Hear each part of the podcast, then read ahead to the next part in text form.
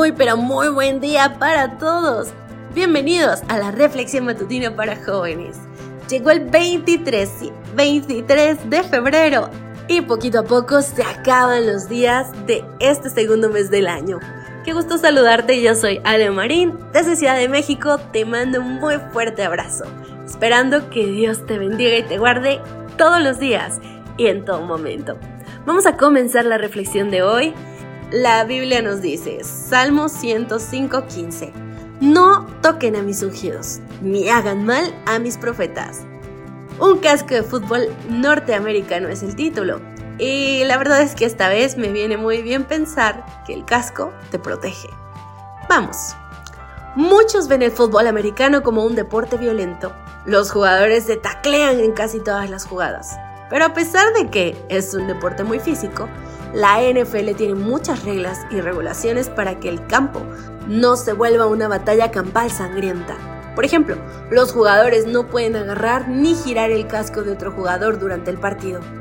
El casco protege la cabeza y el cuello de los jugadores, y nadie puede dañarlos sin recibir una sanción. Apenas un árbitro ve que un jugador agarra el casco de su contrincante, arroja una bandera en el campo de juego. Que no vayamos al colegio o al trabajo cada día con un casco, pero Dios nos ofrece una protección invisible. Envía ángeles que nos cuidan y detiene a personas para que no nos lastimen más allá de lo que podemos soportar. La historia de Job es un ejemplo excelente de esta protección. Puedes leer la historia completa que comienza en el capítulo 1 de Job.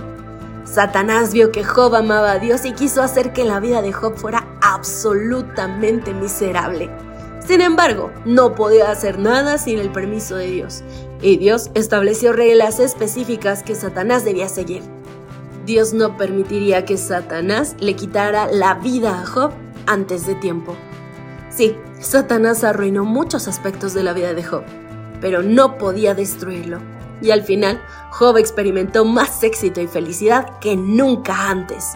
Dios no permitió que Satanás lastimara a Job más de lo que podía soportar y no dejará que nadie nos lastime más de lo que nosotros podemos soportar.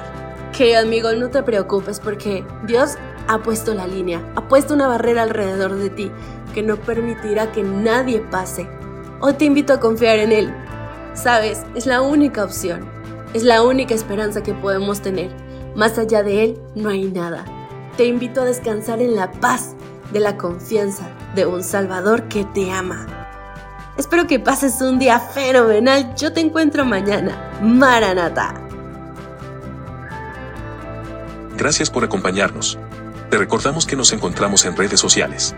Estamos en X, Instagram y Facebook como Ministerio Evangelike. También puedes visitar nuestro sitio web www.evangelike.com. Te esperamos mañana.